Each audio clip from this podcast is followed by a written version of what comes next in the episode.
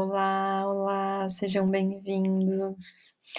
Esse é o nosso primeiro encontro desse podcast e eu escolhi um assunto super especial para mim, que é uma das coisas que eu mais é, trago no meu dia a dia e no meu trabalho, que é a questão da comunicação.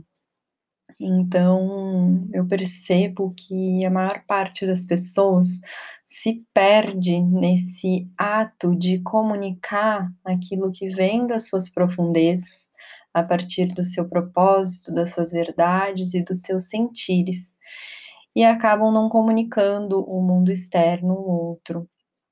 E aí a gente tem um desequilíbrio, inclusive energético, né? Se a gente for falar de medicina chinesa, o nosso elemento metal, que é o elemento que está ligado aí com o pulmão, intestino grosso, ele é responsável por essa troca, né? O ato de respirar. Puxo do mundo externo, coloco para o interno e de dentro eu coloco para fora.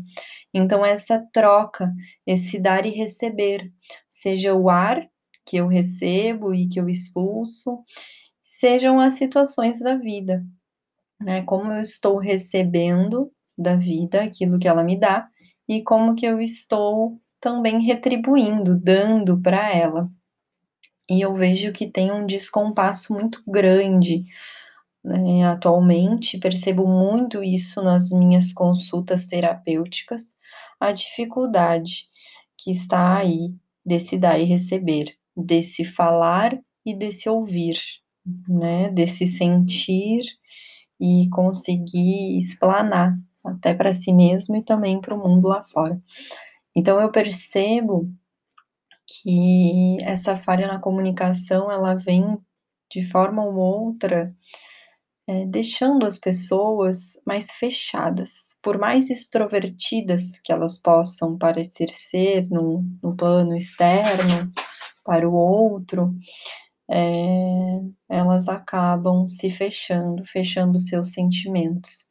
Então a gente vive num momento onde as opiniões elas são muito faladas, onde o compartilhamento de opiniões é muito compartilhado e recompartilhado, mas o sentir ele foi ficando para trás. Então, a linguagem violenta hoje que, que existe aí no mundo, ela vem justamente da falta de sensibilidade. É quando a gente vai falar a partir é, de pressupostos, de preconceitos, né, conceitos pré-concebidos, de julgamentos.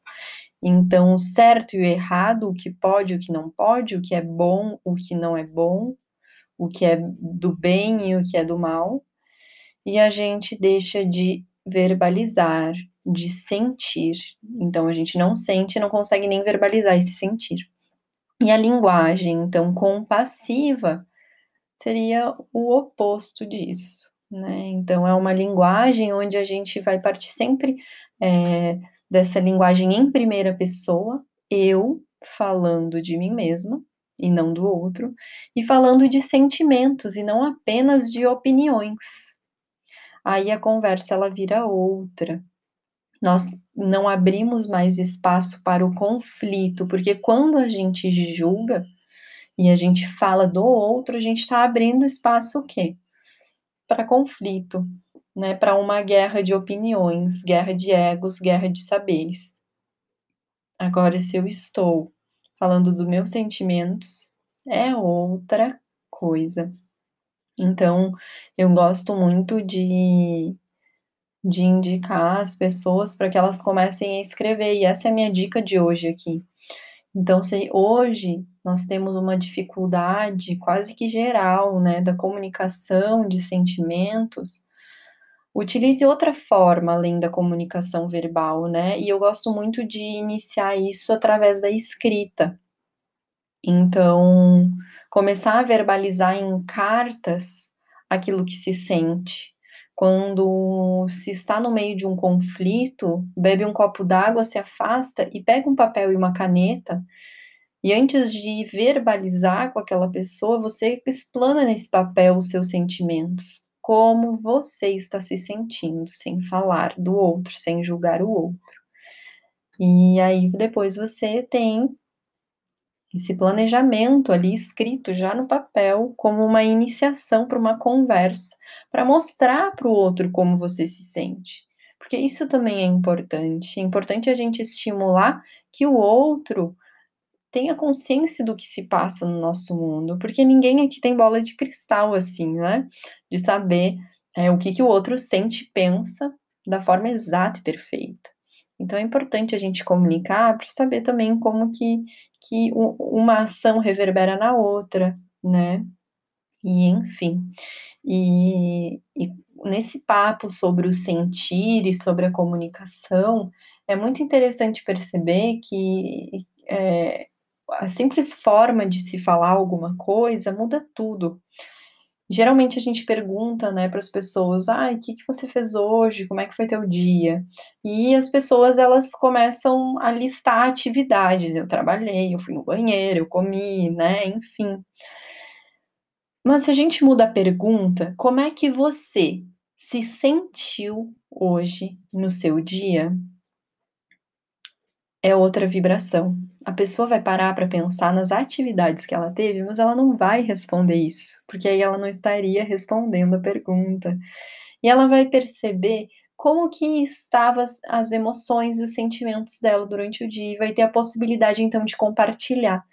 Então eu gosto muito assim de, de usar isso também, é, isso de forma positiva, se eu preciso estimular a verbalização de sentimentos em mim, eu posso estimular no outro, porque quando eu pergunto para o outro, eu também já estou fazendo a reflexão de como eu me senti no meu dia. E ao mesmo tempo eu estimulo que o outro faça isso na vida dele, e por que não passe a me questionar sobre isso também? E aí a gente pode começar a gerar uma troca, uma comunicação, pode uh, gerar até um acolhimento em algum momento que for necessário, um entendimento sobre um aspecto de algo que acontecia com aquela pessoa que está do nosso lado todos os dias e a gente não parava para perceber, não conseguia perceber, porque aquela pessoa estava guardando há muito tempo. Então são sutilezas, perguntas feitas de forma correta, essa questão de usar o papel e a caneta, papel e o lápis também, para essa comunicação ser mais fluida depois, né, no momento da verbalização. E aí a gente começa então a diminuir a impulsividade, né, dessa comunicação que acaba sendo mal feita. E nós começamos a nos comunicar então de forma mais compassiva, gerando um equilíbrio desse dar e receber. Então, eu permito que saia de dentro de mim e eu permito que retorne a mim. Então, é como se fosse esse movimento da respiração. A gente não deve explodir lá fora e a gente também não deve implodir dentro de nós as coisas. Tudo vai da forma como se é falado, expressado, enfim. Então, que a gente possa usar esses conselhos para gerar cada vez mais uma linguagem compassiva com as pessoas. Então, essa é a reflexão de hoje. Eu espero que vocês possam aproveitar esse primeiro podcast e a gente se vê então na próxima. É, para entrar em contato comigo, tem o meu Instagram, que é Luísa M Holística, holística com H.